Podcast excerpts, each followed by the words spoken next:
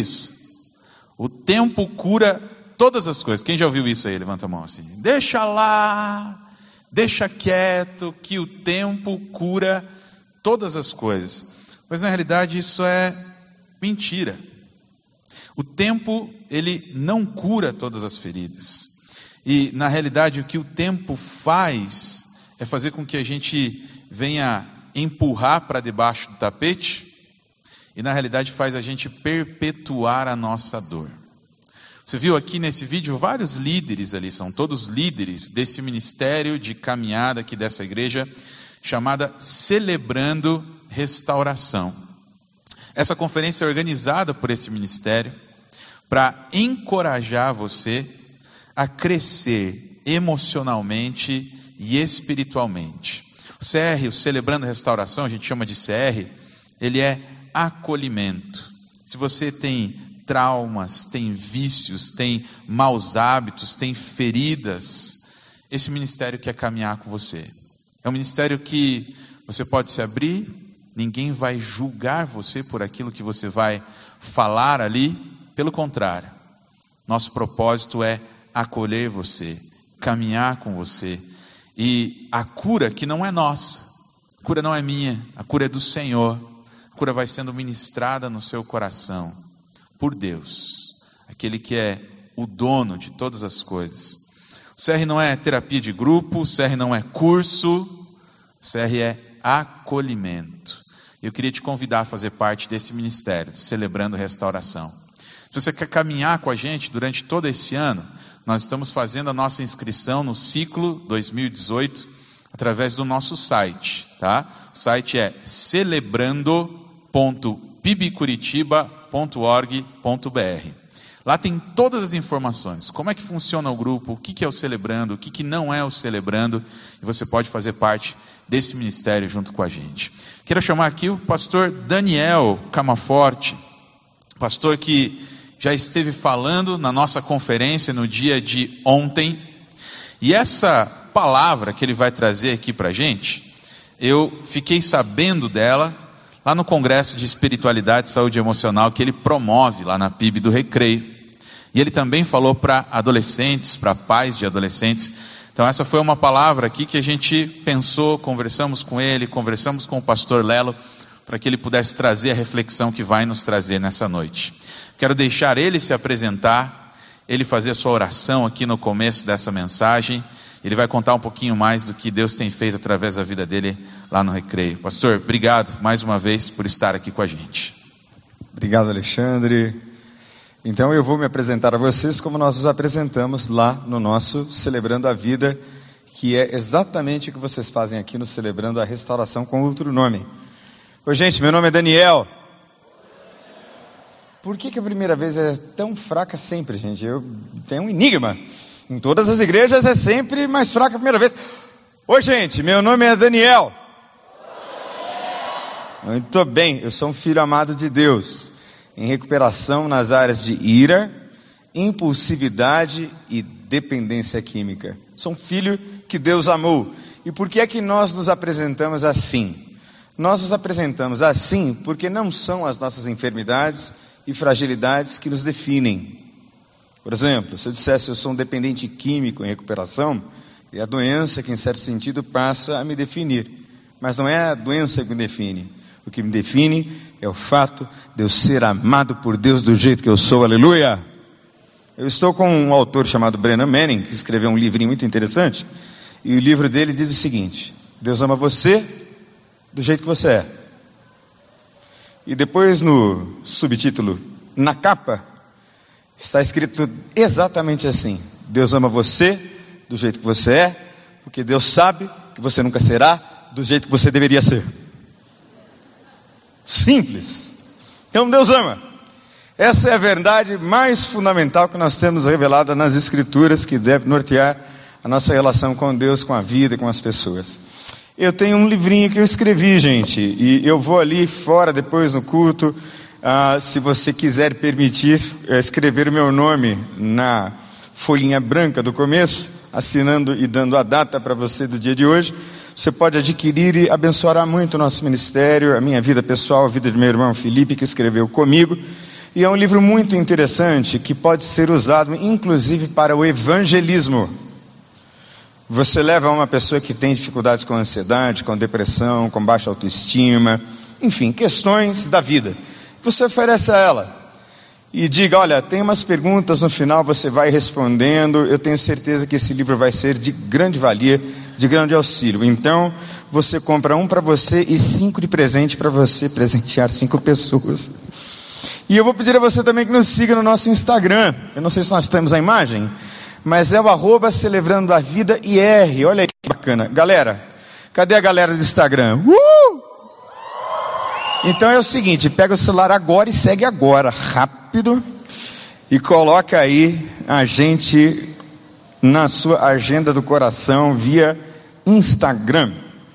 Mas vamos abrir a Bíblia? Lá no Evangelho de João, no capítulo 10.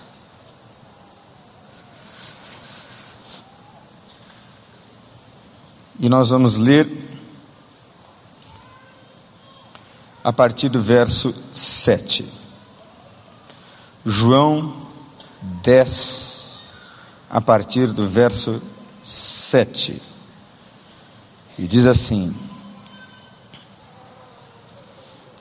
Evangelho de João 10, verso 7 em diante, que diz assim na nova versão internacional, que é a minha versão. Então Jesus afirmou de novo: Digo a verdade, eu sou a porta das ovelhas. Todos os que vieram antes de mim eram ladrões e assaltantes, mas as ovelhas não os ouviram. E sou a porta, e quem entra por mim será salvo, entrará, sairá e encontrará pastagem. O ladrão vem apenas para roubar, matar e destruir. Eu vim para que tenham vida e a tenham plenamente ou em abundância. Vamos repetir essa última frase juntos? Eu vim para que tenham vida e a tenham plenamente ou em abundância. Vamos orar mais uma vez? Feche os seus olhos. E eu vou pedir a você que gaste alguns segundos orando a Deus de olhos fechados, pedindo a Deus que fale com você.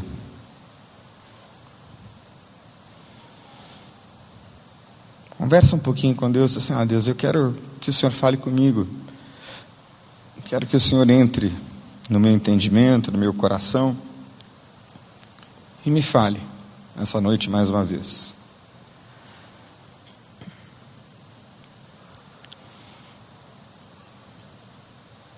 Paizinho Santo, obrigado, porque em Ti, de fato, nós temos recebido todas as coisas concernentes à vida Nada nos falta, Senhor. O Senhor nos cerca de cuidados por todos os lados, literalmente.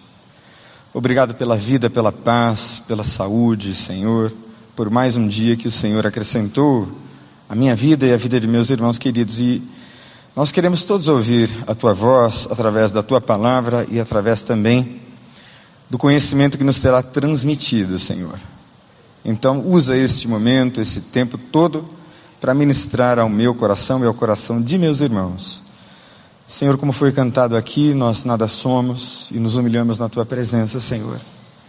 Para que sejamos refletores da imagem de Jesus Cristo, Senhor, como foi ministrado ontem, e possamos assim refletir de glória em glória, de fé em fé, a semelhança de Jesus Cristo, Senhor, que era puro amor e doçura e graça. Então te pedimos que o Senhor fale conosco, Senhor, mais uma vez neste nome doce e maravilhoso de Jesus. E o povo de Deus disse: Amém. Jeremias no capítulo 3, a partir do verso 15, nós lemos o seguinte: que eu vos darei pastores, segundo o meu coração, que vos apacentem com ciência ou conhecimento e inteligência. Veja que o texto não diz que vos darei pastores do fogo, por exemplo. Vos darei pastores que vos apacentarão com conhecimento e inteligência, conhecimento e sabedoria, conhecimento e a aplicação do conhecimento na vida. E o profeta Oséias, no capítulo 4, verso 6, 6 perdão, faz um alerta importantíssimo. O meu povo foi ou está sendo destruído porque lhe faltou o conhecimento. Então, conhecimento é vida, sem dúvida nenhuma. E quanto mais conhecimento adquirido e conhecimento, obviamente, de bom nível, conhecimento com respaldo, conhecimento assegurado, firme, robusto, inteligente, tanto mais brilhante, tanto melhor norteada será a minha e a sua caminhada. E o tema de hoje é um tema difícil, e um tema complexo, que envolve ser adolescente. E quando o meu irmão querido Alexandre Sombrio, que eu vi aqui o pessoal chamando de sombra, fala sombra, cadê o sombra? Olha lá o sombra, eu gostei do apelido. Nunca mais vou te chamar de sombrio, eu só vou te chamar de sombra agora. Ele me disse, por favor, fale da baleia azul. Fale desse fenômeno, fale disso, fale dessa coisa que eu vi lá no congresso. E eu vou falar sobre isso sim, mas eu vou falar sobre adolescência e o impacto da tecnologia e também sobre a baleia azul e os outros bichos que estão perto. Então você que é pai, vai entender um pouco mais sobre o que é ser adolescente. E eu acho que isso vai ajudar muito você. Você que é adolescente vai entender um pouco do que você é e do que é esta fase, do que isso representa para você. E aí você vai, de um modo e por um lado, relaxar um pouquinho mais, fica mais tranquilo, se dá assim um pouco mais de descontos, e por outro lado, você vai ficar assim um pouco mais atento às suas loucuras, para você não enlouquecer o seu pai e a sua mãe, para você ficar um pouquinho assim mais equilibradinho, para entender que essa fase que você está é por natureza meio turbulenta. E é natural que seja assim. Então, nós vamos entender primeiro o que é ser adolescente. E eu queria que já colocasse lá o primeiro slide, entendendo o que é a adolescência. A adolescência é uma fase de transição. Você não é adulto, você não é criança, você está transicionando. Você está passando de um estado ao outro. Então é um tempo de acomodações, é um tempo de adaptações. E é normal que nós enfrentemos alguma dificuldade em relação às adaptações da vida. A vida é cheia de fases de desenvolvimento. Até a terceira idade, ou a melhor idade, chame como quiser. Eu prefiro dizer quando a gente fica velho mesmo, porque eu estou ficando velho e velhice é velhice mesmo. Mas quando eu estiver lá na minha velhice, eu também estarei me reinventando.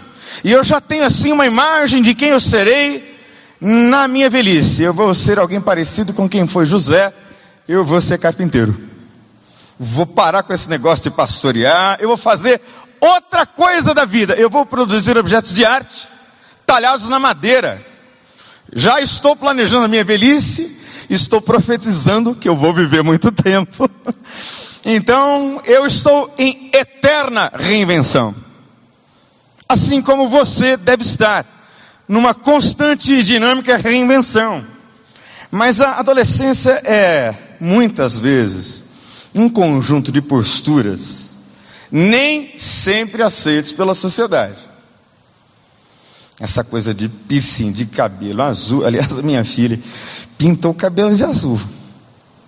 Azul. A menina faz medicina e pintou o cabelo de azul. Teve um amigo meu que olhou para ela e disse assim: Ó, eu não vou deixar nenhuma médica de cabelo azul me atender. E eu disse: Filha, vai dar ruim. E ela disse: Não, pai, não, pai, vai dar ruim. E deu ruim. Deu ruim porque o professor dela disse a ela, minha querida, não combina cabelo azul com hospital. Eu não sei exatamente por que, que o hospital não combina com cabelo azul, mas ela vai descolorir o cabelo para se adaptar ao ambiente. Então, cabelo azul nem sempre é facilmente aceito pela sociedade, porque a sociedade tem cultura própria e tem preconceitos próprios, né? E ela me disse: pai, se alguém aparecer na emergência, todo quebrado, inconsciente, nem vai saber que foi atendida por uma médica de cabelo azul. Concorda? Eu disse: concordo. Mas a sua profissão é formar filha, então descolore o cabelo, deixa o cabelo normal, para evitar problema. E até o que é normal é questionável, mas essa é uma outra história. Mas a adolescência é esse limiar entre o que é considerado normal e patológico. Assim, o limite. Por isso é que eu sou assim, de uma altíssima compaixão pelos pais que aqui estão. Se você é pai, se você é pai de adolescente, grite comigo agora. Deus abençoe o adolescente, diga. Agora diga: Deus abençoe meu filho. Diga, meu filho, minha filha.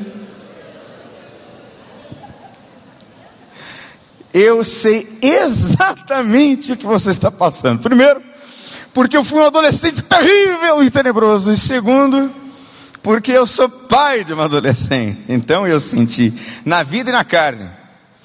Mas a adolescência é uma patologia normal. É isso. É uma loucura razoável. É uma loucura própria de quem está crescendo, normal. E precisa ser encarada cada vez com mais naturalidade pelos pais. Os pais têm a tendência de enlouquecer, e enlouquecendo você acaba não apenas enlouquecendo você, mas as pessoas ao seu redor. Então, talvez hoje você ganhe um pouco mais de ânimo para ser mais assim tranquilo em relação às transformações que estão acontecendo com seu filho, com a sua filha, ou com essa pessoa que está perto de você, que já ultrapassou aí aquilo que nós entendemos como um limite cronológico, para começar a pensar em termos de uma adolescência. Adolescência, qual é a idade do adolescente? É difícil dizer, hein?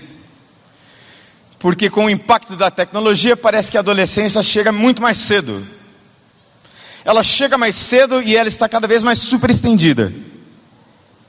Não tem estudos recentes que estão indicando que a adolescência pode chegar até 24 anos. Bom, tem um cara chamado Jung que dizia que a adolescência pode ir até os 35. Eu não sei, mas eu tenho a impressão de que tem gente de 50 que se comporta como uma pessoa de 12, meu Deus. Assim, então, a gente vai indo por aí porque a adolescência, além de ser, não é um fenômeno que envolve mudanças no corpo, que a gente chama de puberdade, também envolve mudanças no âmbito psicossocial, ou seja, é na mente, é nos pensamentos e nas emoções, mas também nas relações nas relações com o corpo, na relação com o pai, na relação com a vida, com a escola, com tudo mais que o rodeia. Mas é uma patologia normal. O que é um paradoxo que nós vamos tentar resolver. Mas a primeira coisa importante sobre a adolescência, em primeiro lugar, é que na adolescência, o adolescente está em busca de si mesmo, em busca de uma identidade. E essa coisa da identidade é difícil. Eu vou usar muitos exemplos da minha filha, graças a Deus ela não está assistindo, ela está ouvindo é, com toda certeza uma aula agora e estudando bastante. Então eu vou usar bastante exemplos dela, porque a minha filha, numa época, era apaixonadinha pelo Justin Bieber. Ah, você acha bonitinho?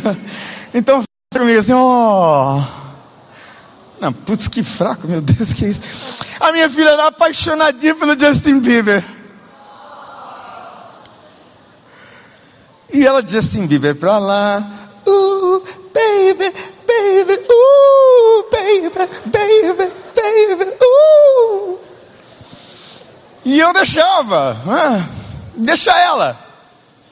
Por quê? Tempos passaram e ela via as fotos e me disse: Meu Deus, como eu pude ser tão ridícula. Passa. E ela descobriu que não gosta. Ela gostava porque os outros gostavam, ela não gostava junto, era uma gostação coletiva.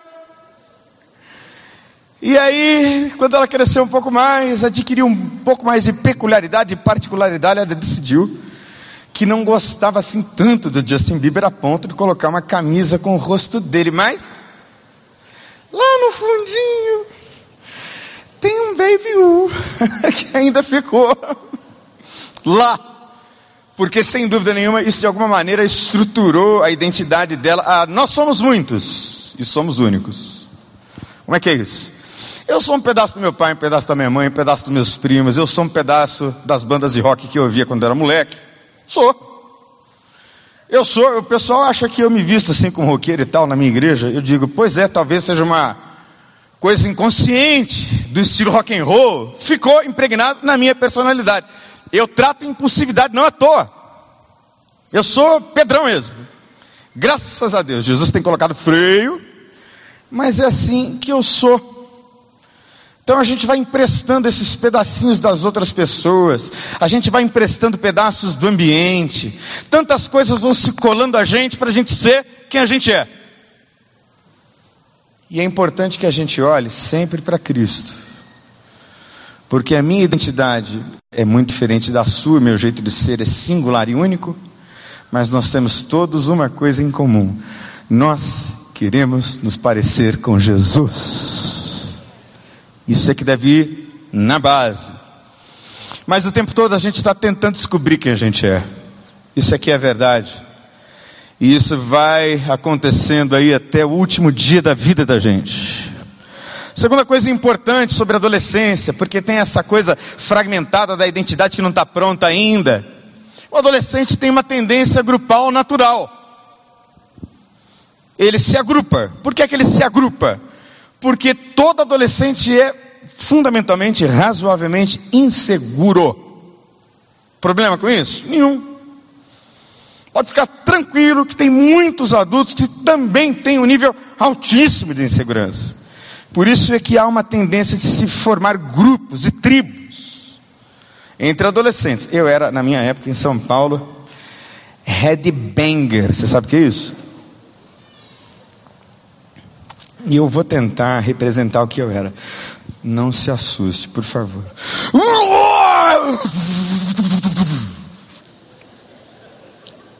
É, eu gostava de ouvir metal. Eu vi Slayer, Sepultura. Meu Deus. Você sabe qual era o meu apelido, cara? Monstro. Eu era o monstro.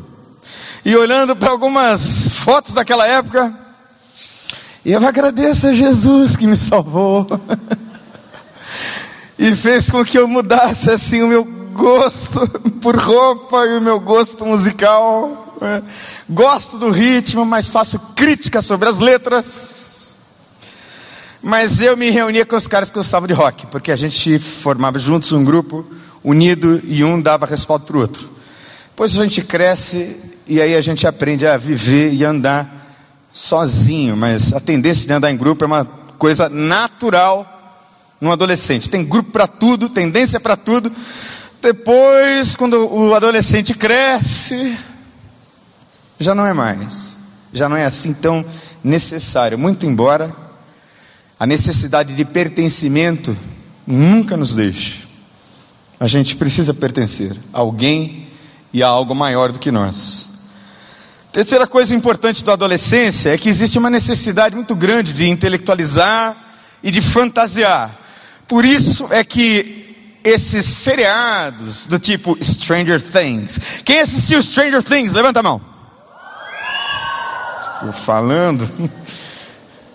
Viagem. Quem assistiu Walking Dead? Ah, tô Walking Dead porque eu soube, está na metade da temporada 8. Cara, é muita história. Por quê? Ora, porque os roteiristas sabem que a adolescência adora intelectualizar e fantasiar. E é natural que o adolescente diga: Olha, quem sabe sou eu, sei tudo. E aí você, adulto, claro, humildemente, vai relevando, deixando para lá, porque algumas lições só a vida ensina. Então, sorria. Você que é pai, você que é mãe, dá um sorriso assim para mim, por favor. Sorria seu filho vai sofrer. vai. Seu filho vai sofrer. Não é possível que ele não sofra. É importante que ele sofra esses embates. Mas a quarta, a quarta coisa importante né, da, do desenvolvimento do adolescente, além da necessidade de fantasiar, de intelectualizar, de saber que tem resposta para tudo, precisar ter resposta para tudo, vem as crises religiosas. Então é na adolescência que o sujeito se transforma num ateu ou num ardoroso homem, mulher de Deus. As experiências de conversão na adolescência tendem a se perpetuar pela vida inteira.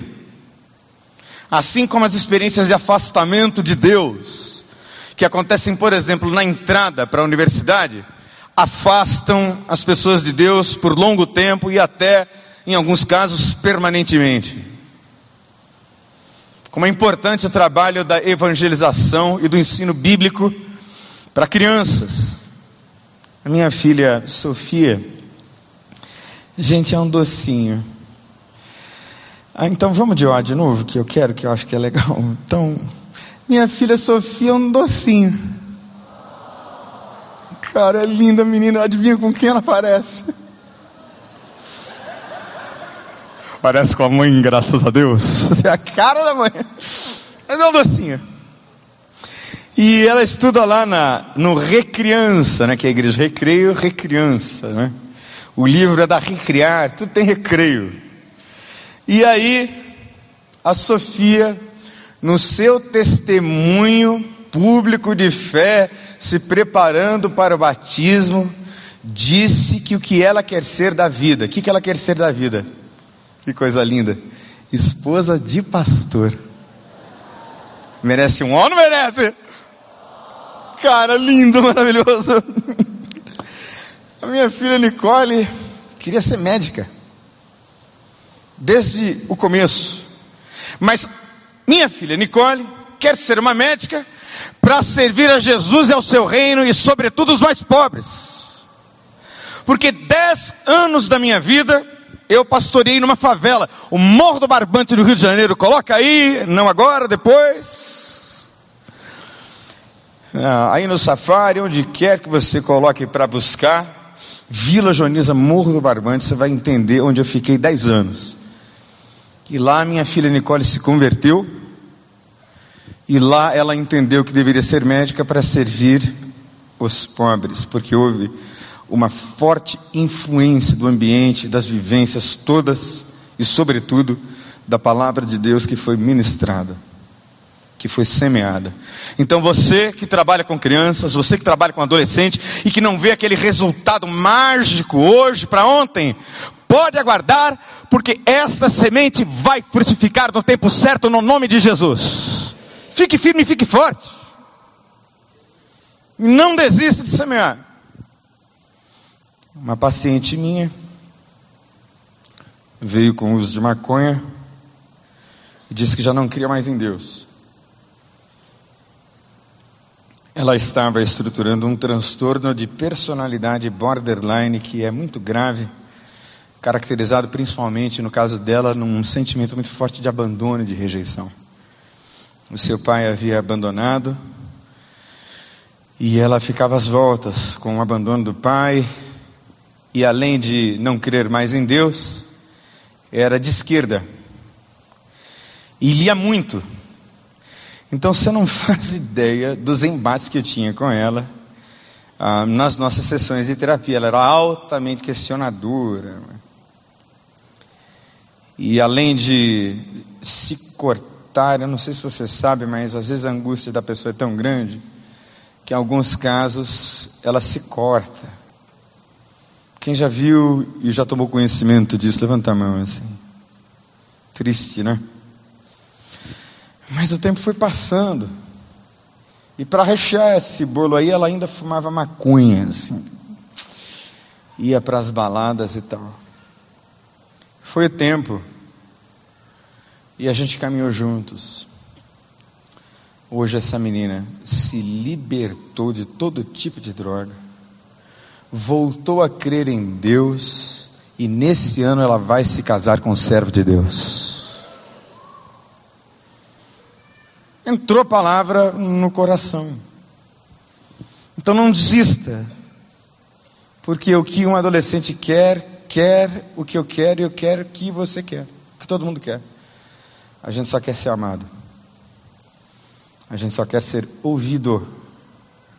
Então, se você tiver um bom ouvido para ouvir sem julgar, você já ganhou muito do seu adolescente. Outra coisa importante da adolescência, para você que é pai: síndrome atemporal. O que, que é isso? Um adolescente não percebe o tempo como você percebe. Um adolescente acha que vai viver eternamente. Nós sabemos que a gente vai morrer. Mas o adolescente, você acorda ele, minha filha, você tem que entrar às sete, são vinte para sete. Mãe, falta vinte minutos ainda. Fica desesperado. Minha filha, a prova é amanhã. Mãe, a prova é amanhã. Estudar. Vai corrigindo devagar, mas relaxa. Não tem nada a ver com doença, é característica. Não há a mesma percepção de tempo que nós temos. O nosso reloginho, reloginho interior, interno, está lá, tic-tac, tic-tac. O meu tempo está passando. Tic-tac, tic-tac. Para a sepultura eu vou caminhando. Tic-tac, tic-tac. O adolescente não. Eu vou viver, vou curtir, vou tirar onda aqui. Então, relaxa. Relaxa. Porque diga a verdade. Você que é pai? Fala sério. Você foi igualzinho pior. Foi ou não foi? Tem coisas que você não conta e não contará para os seus filhos. É ou não é? Os seus segredinhos. Então, na hora que seu filho estiver pirando, lembra dos seus segredinhos, das suas pirações. Para você relaxar e entender que o seu filho está nas mãos de Deus. Descansa. Mas a sexualidade também começa a se estruturar de uma maneira mais forte, mais evidente, mais exuberante. Então, ah, deixa eu dizer uma coisa para você: o interesse pelo outro e por namoro é normal. E preciso dizer a você mais uma coisinha. Se o seu filho se interessar por uma menina, dê glória a Deus. Se a sua filha se interessar por um menino, diga aleluia. Já entendeu, né? Nossa, feio. As variações do que se entende por gênero são infinitas. Então diz a Bíblia que macho e fêmea os criou. Lógico que essa sexualidade vai ser desenvolvida dentro dos padrões, paradigmas e orientações que nós temos na Bíblia. Mas é natural esse interesse, é natural a descoberta do corpo, não tem nada de errado nisso. Sexo não é feio, sexo é belo, é prazeroso e dá prazer porque Deus quis que desse prazer, porque se não tivesse prazer, ninguém tinha filho. Pode rir, gente. ninguém tinha filho. Porque a última coisa que papai e mamãe estão pensando é em filho.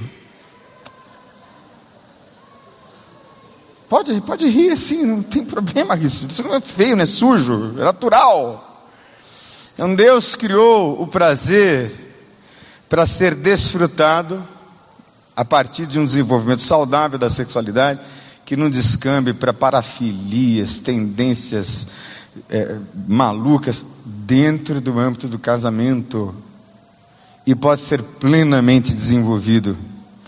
O sexo é o passeio do casal, a alegria do casal, o descanso, o relaxamento, a coisa boa da intimidade a dois. Então, isso não é sujo, isso é natural, isso é limpo, porque Deus fez limpo. Talvez a nossa tendência pecaminosa é que torne a água suja. Mas se você tem uma sexualidade que você sabe que fugiu dos padrões de Deus, Hoje você vai ser limpo e limpa no nome de Jesus. Atitude social reivindicatória. Né? Assim? Adere às causas. E graças a Deus por isso, porque são os adolescentes que guardam os ideais para a vida adulta, que são os grandes revolucionários. Os revolucionários do amor. Que coisa boa é quando a gente sabe que nós abraçamos uma causa maior do que nós mesmos. Então, o questionamento do adolescente é saudável. Deixa questionar, deixa pensar. Aliás, se você leva para uma boa escola, se você leva para experiências que o façam pensar, depois não reclama. Você formou uma cabeça pensante. E graças a Deus, como ministrou e escreveu num livro um teólogo famosíssimo chamado John Stott, crer é também pensar. Então deixa pensar. Depois a coisa ganha foco, forma.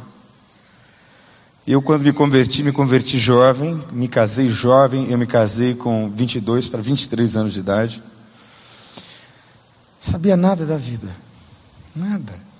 Um menino. Mas eu tive uma conversão muito profunda. E essa atitude reivindicatória, em parte, me fez um pouquinho de sal da terra e um pouquinho de luz do mundo, lá no Morro do Barbante das Anos e agora ali na Igreja do Recreio. Então tem essa atitude de reivindicar o que seja justo, correto, de questionar, que é muito importante a gente guardar, é um pedacinho desse tempo que ficou dentro de mim.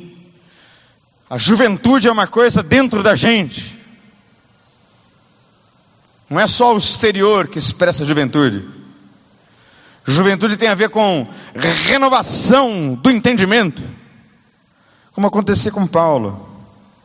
Por isso é que ele disse: Rogo-vos, portanto, pelas compaixões de Deus, que vocês apresentem os seus corpos como um sacrifício vivo, santo agradável a Deus, que é o vosso culto racional, inteligente. Mas as condutas são contraditórias. Como assim? O adolescente lê muito, se informa muito, acha que sabe tudo, postula ideal uma causa, mas o adolescente não se segura. Ele não se aguenta sozinho. E para você que tá, é adolescente, está me ouvindo? Como a gente cantou aqui, seja humilde e reconheça. Você não vive sem o seu pai e sua mãe hoje. Você não pode partir para a carreira solo e dizer: vou morar num apartamento.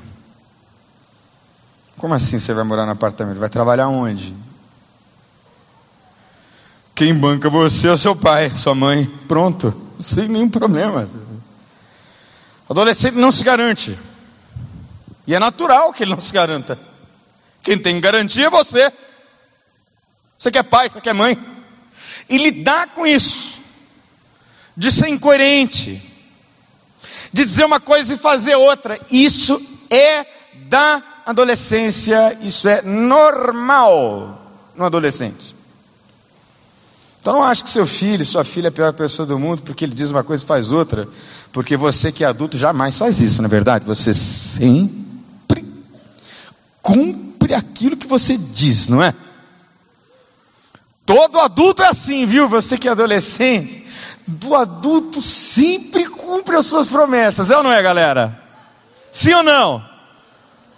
Pode falar não. Não, vai. que é da nossa natureza. A gente é assim, a gente é gente. E às vezes a gente faz uma promessa que a gente não consegue cumprir. Então o adolescente tem essa contradição nele, que é muito mais forte do que no adulto, ou pelo menos deveria ser mais forte no adolescente. Ele cresceu, fica menos intenso, mas às vezes é tão forte no adulto, às vezes mais forte no adulto, de quando era na adolescência. E a Bíblia diz que a gente deve Pregar uma coisa e viver a coisa. Ponto 9 aqui. Difícil para os pais. Separação progressiva dos pais. Natural. normal.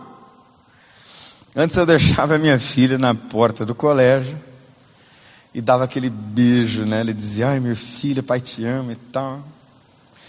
Depois a minha filha me dizia assim: "Pai, me deixa aqui na esquina e vai embora". Vai. Pai, eu quero ir em tal lugar. Eu falava: "Meu Deus". E eu tinha que deixar ir. Porque isso não significa que ama menos. Significa que está crescendo.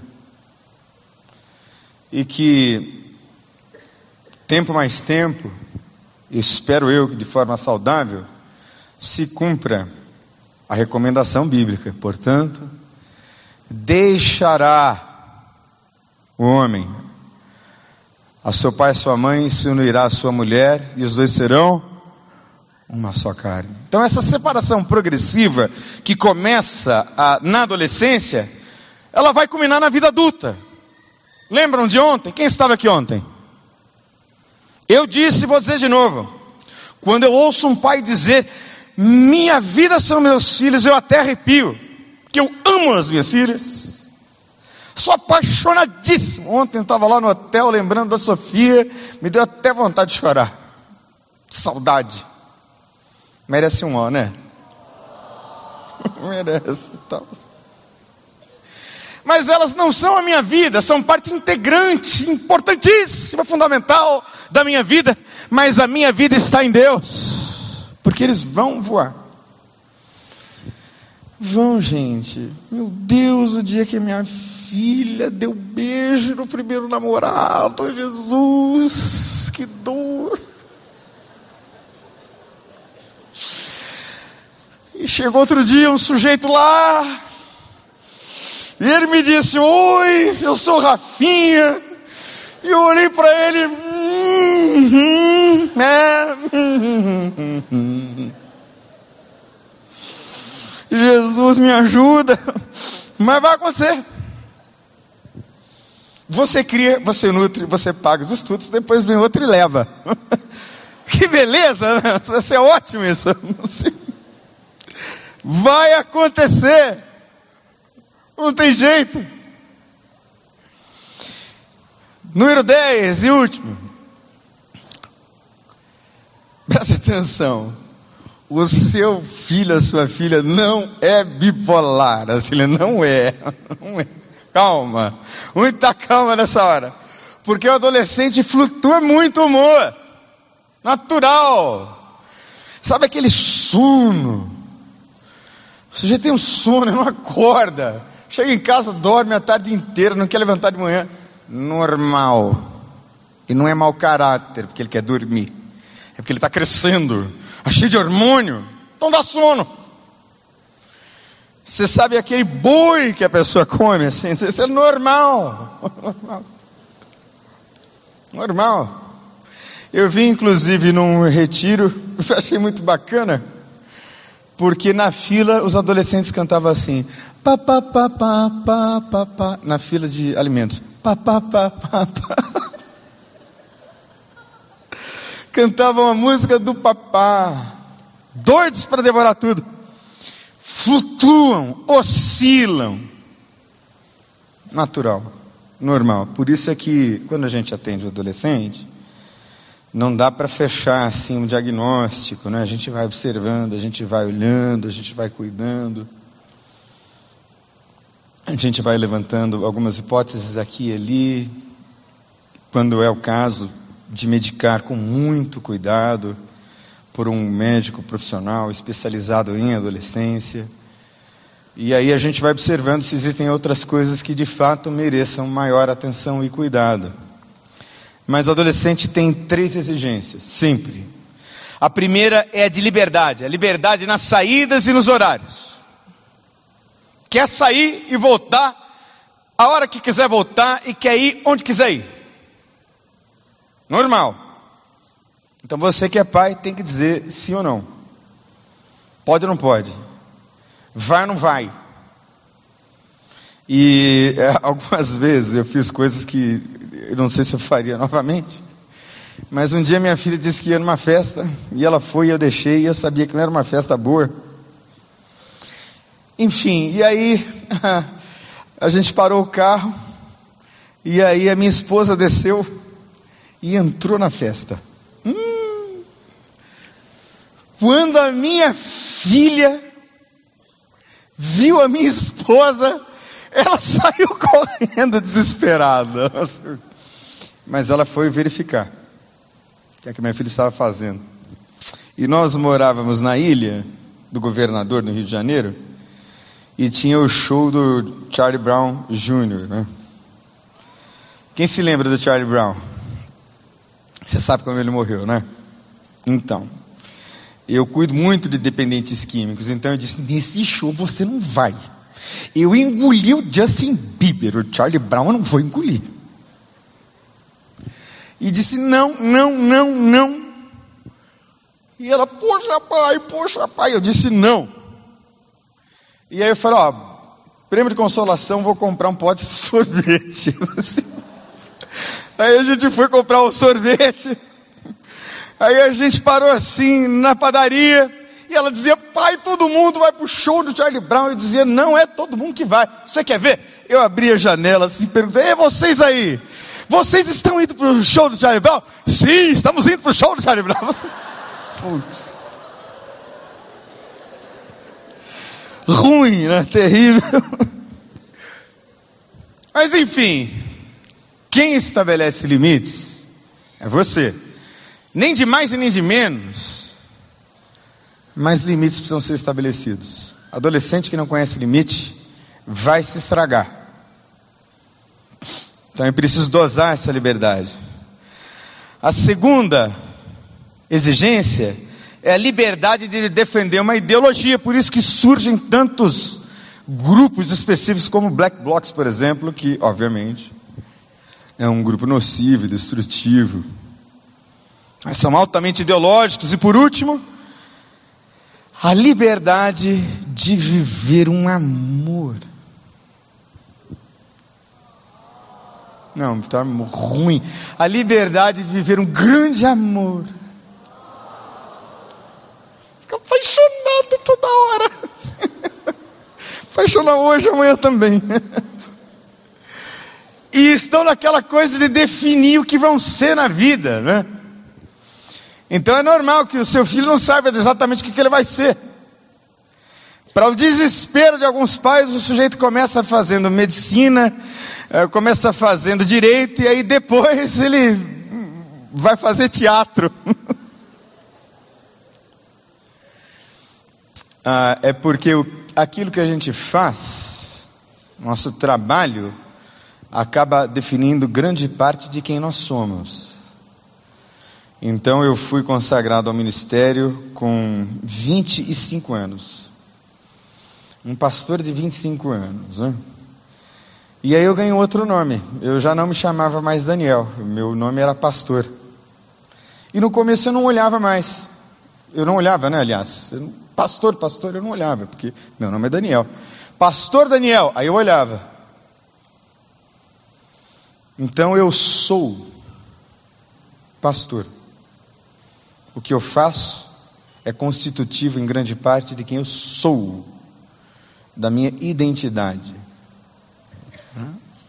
Eu também sou psicólogo, né? Então é isso que eu sou. Então é uma crise definir o que você vai ser na vida. Natural. E agora sim a gente rapidamente vai falar sobre o impacto da tecnologia. E a tecnologia é uma benção. Você pode repetir comigo? A tecnologia é uma benção. Gente, eu fiquei admiradíssimo dos três telões de LED. Que lindo, não é? Lá na nossa igreja, talvez a gente adquira um ao final do ano. A gente está orando por isso. Eu estou com dois aparatos tecnológicos aqui. Eu tenho um que eu uso, o outro é o backup. Aqui. Que coisa boa. A nossa relação com a tecnologia não tem volta mais. Já chegamos numa era mais do que digital. Daqui a pouco nós estaremos na era pós-digital. Isso é uma outra coisa. Então nós estamos num caminho sem volta. E não é a tecnologia que é nociva, mas o uso da tecnologia que pode ser nocivo. O uso da tecnologia que pode ser ruim.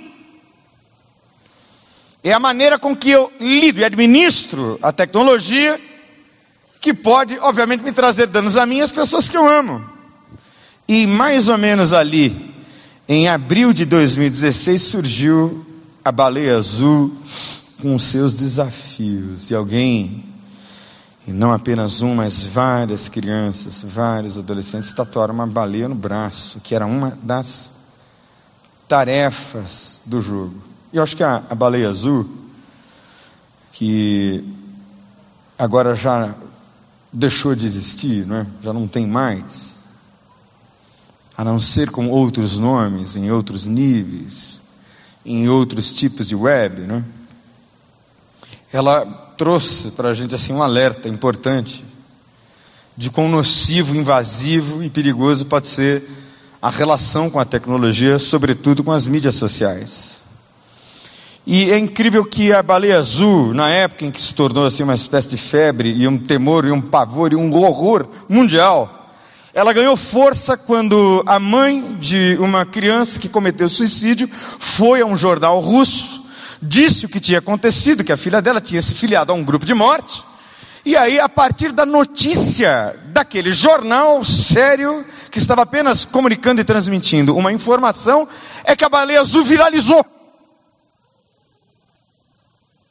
Veja que coisa paradoxal. Depois que a coisa caiu na mídia, é que viralizou. Então não é o aparato, né? Mas a maneira como a gente usa o aparato a maneira como a gente absorve as informações. E às vezes, essa absorção dessa informação, o uso desse aparato, está muito ligado com o estilo de vida que nós temos. E com as fragilidades que qualquer pessoa possa ter. Então, se uma criança não tem de fato o amor e o carinho e a dedicação e a presença dos pais, essa criança é uma criança vulnerável. E aí, qualquer um pode ser pai, qualquer um pode ser mãe.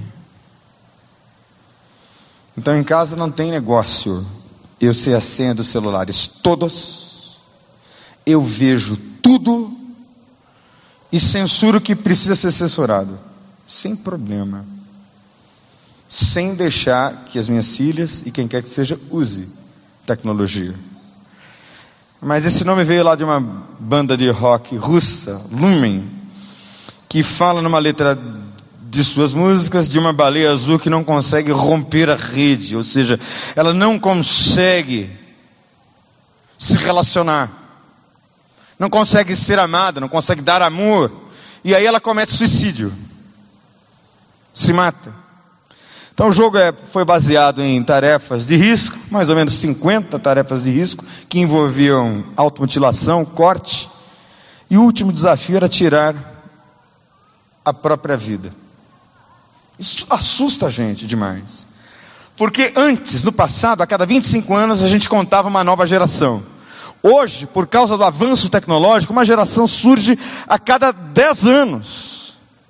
E eu quero pensar com você rapidamente nos efeitos danosos da relação disfuncional com as tecnologias, porque todo mundo sabe, como eu disse, eu vou dizer de novo, não tem nada de errado com tecnologia nenhuma. É o dedo o problema. É para onde o dedo vai, é onde o dedo clica e para onde os olhos contemplam. Por isso é que eu disse no início que os pastores, segundo o coração de Deus, apacentariam Consciência com conhecimento e com inteligência. Porque sem conhecimento nós somos destruídos. E eu também disse no começo da minha fala que Jesus veio para nos dar vida e vida plena com abundância. E às vezes os nossos mentores principais não são aqueles de carne e osso, em que a gente encontra bons referenciais às vezes é o youtuber da moda. Às vezes é aquele conteúdo podre que você acessa. podre. Às vezes é aquela troca de mensagens que você faz questão de apagar logo em seguida, porque se alguém visse, ia ser um terror. Mas vamos lá. Primeira coisa nociva: hiperexposição. Todos estão hiperexpostos, super expostos. Eu não sei quantos de vocês assistiram ah, no Netflix a série 13 Reasons Why. Quem assistiu? galera toda assistiu e muitos adultos. Eu assisti por interesse também da profissão. E você percebe como o jovem está exposto a partir daquela série.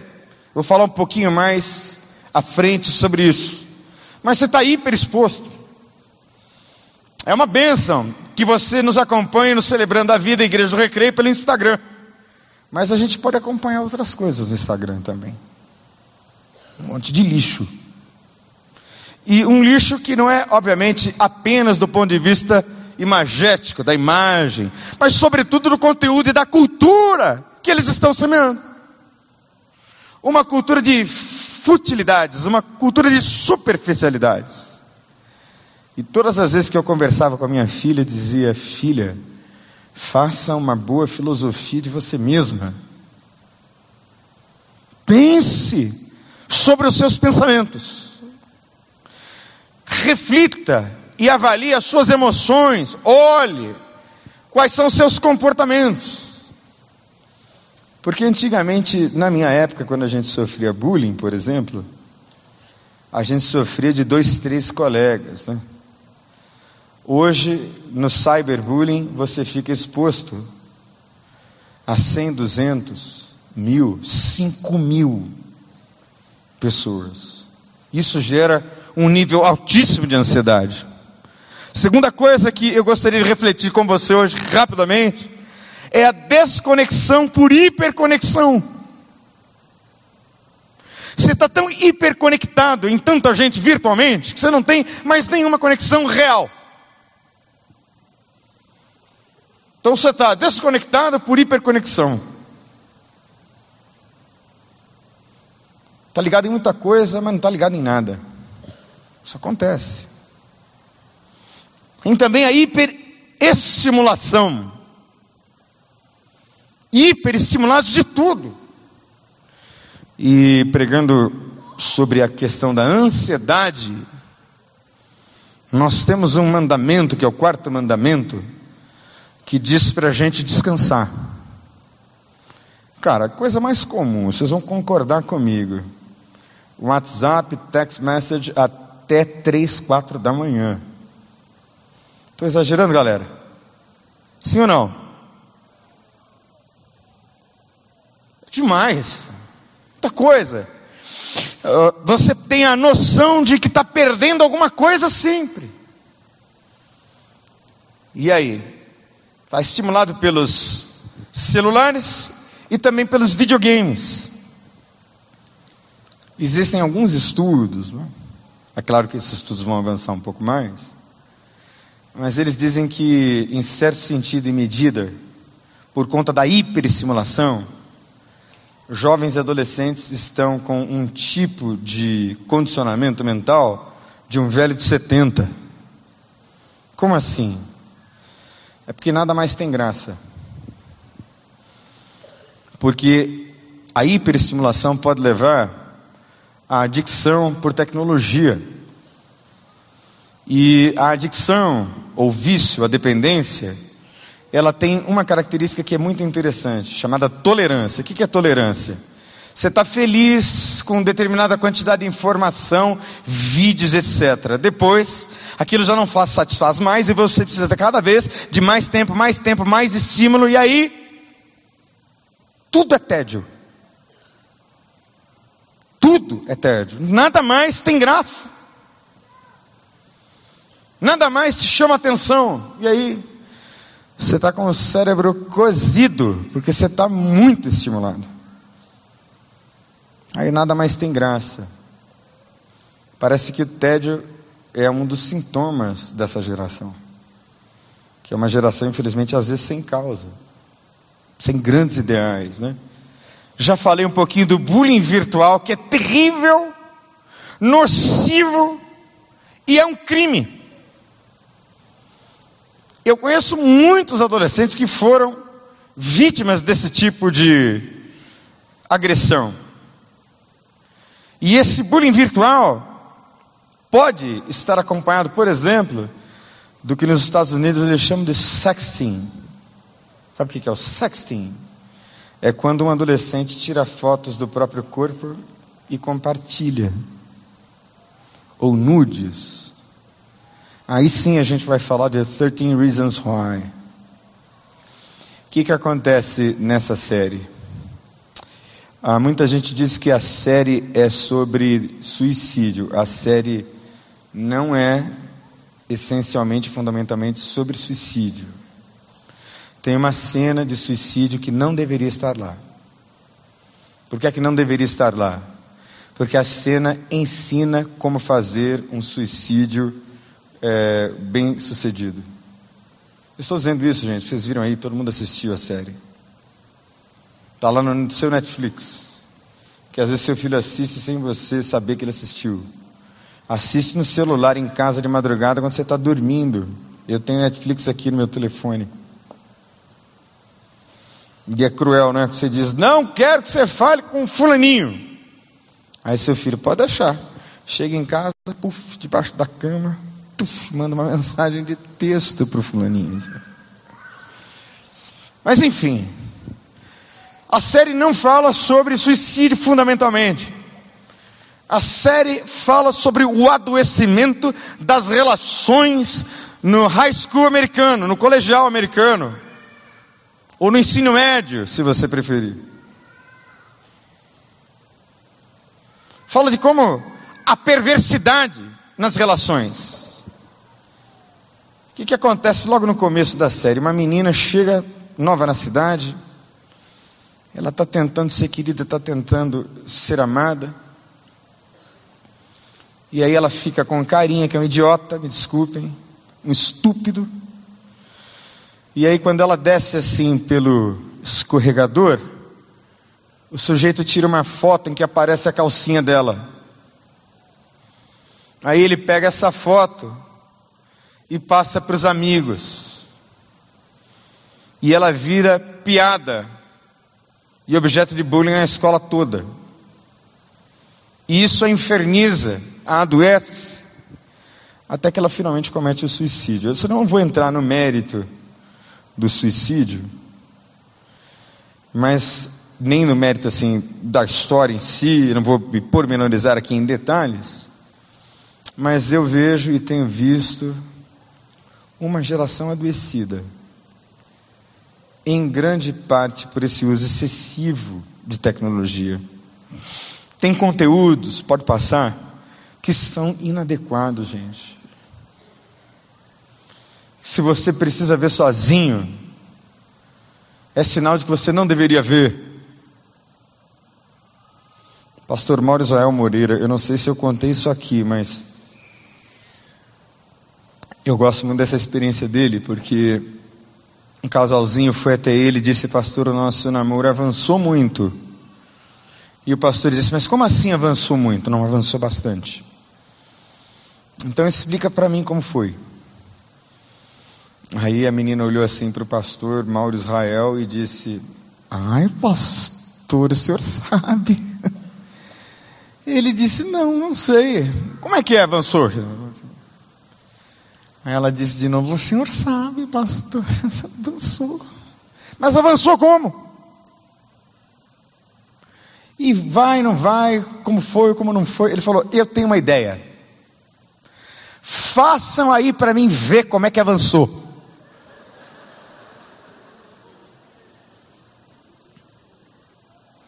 Ai, pastor. E ele disse assim: Eu não consigo entender vocês, porque vocês têm vergonha de fazer na minha presença, mas fazem na presença de Deus. Não estou entendendo, ele falou. Tudo que você faz, você faz na luz de Deus. Porque todas as coisas estão claras, patentes e nuas aos olhos daquele a quem haveremos de prestar contas. Então tem conteúdo que não presta, que é lixo puro, que impacta na sua autoestima. Porque se você é o tempo todo neurotizado pela opinião que as pessoas têm de você, você está perdido. Porque você é quem você é, do jeito que você é, e Deus ama você, do jeito que você é. Como eu disse no começo, há um decréscimo da criatividade, porque tudo vem pronto. Imagina, lá no recreio tem adolescentes que nunca viram uma vaca. Você acredita nisso, cara? Nunca viram uma galinha. Só o ovo no supermercado. Incrível. Nunca sentiram o cheiro do curral, que não é muito agradável, mas é uma experiência real. Aliás, eu gostaria de ver alguém criar um tipo de mídia social que mostrasse, por exemplo, o mau hálito ao acordar de manhã cedo. Porque é isso que você é também, né? Você não é a melhor foto que você posta no Instagram. Você é aquela coisa desgrenhada quando você acorda de manhã cedo. É isso que você é. Não é? E graças a Deus que você é do jeito que você é, porque você é do jeito que você é, e do jeito que você é, Deus ama você. E pronto. Então você não precisa da aprovação de 5 mil, sei lá quantas pessoas, que gera essa ansiedade louca, essa ansiedade absurda, que mata. Então a gente vai ficando por aqui, e eu queria que você agora fechasse os teus olhos.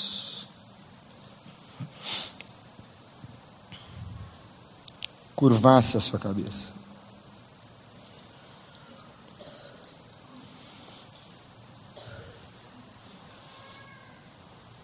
Queria que o Ministério de Louvor aqui da galera pudesse me ajudar.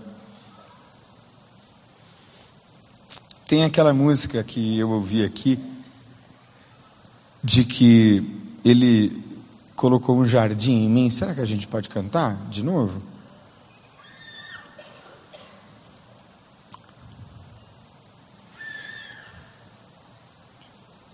Fecha seu olho, ou fecha seus olhos, por favor, curve a sua cabeça.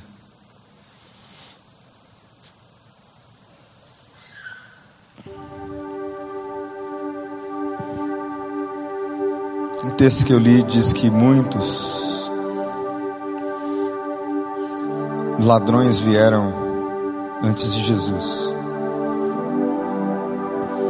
E nós atribuímos esta palavra de que o ladrão vem apenas para roubar, matar e destruir, como a figura de Satanás. E o texto está falando de uma outra coisa. O texto está falando de gente. Texto está falando de gente que tem ideias, ideais e conteúdos, imagens e culturas, e comportamentos e posturas e valores que são destruidores. E Jesus disse: Eu sou a porta. Quem entra por mim será salvo, entra, entrará e sairá, encontrará pastagens. Eu não sei se alguém tem roubado de você alegria, seja num relacionamento real, virtual se isso te faz mal, é hora de mediar isso. Será que você não gasta muito tempo nisso? Isso está ferindo você. E eu quero falar também com você que é pai, assim que tem adolescentes em casa e desafios de educá-los e de criá-los no bom caminho. Jesus está aqui para ajudar você porque esses ladrões estão vindo para matar, roubar, para destruir. Mas Jesus Cristo, Deus Todo-Poderoso, Ele veio para que nós tenhamos vida e vida com abundância. Só Jesus. E mais ninguém e nem coisa nenhuma vai poder te dar essa experiência de satisfação real na vida, só Cristo. Então, se você gostaria, pai, mãe ou você aqui hoje, que se sentiu tocado, deixa eu dizer a você, não é o que seus amigos dizem de você que traz valor a você, mas é o que a Bíblia diz de você. Deus amou você. Eu quero ministrar ao coração daquele adolescente, você, menino, menina, que tem uma crise dentro de casa, só você sabe. Vem apresentar isso a Jesus, o bom pastor, porque ele deu a vida por você. E isso vai ser restaurado. Talvez esse seu estado tenha ferido ou machucado a sua relação com a sua família. Queria orar por você hoje, por você, pela sua família.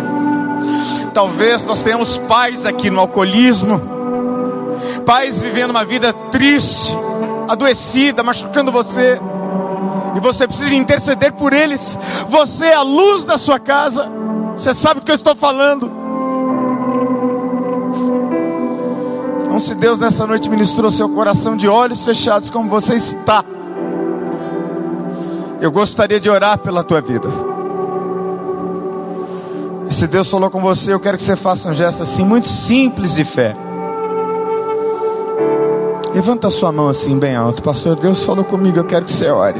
Isso, Deus abençoe, Deus abençoe aqui na frente. Eu vi, eu vi. Glória a Deus, muita gente. Glória a Deus, sem nenhum constrangimento. Glória a Deus. Vamos cantar um pouquinho?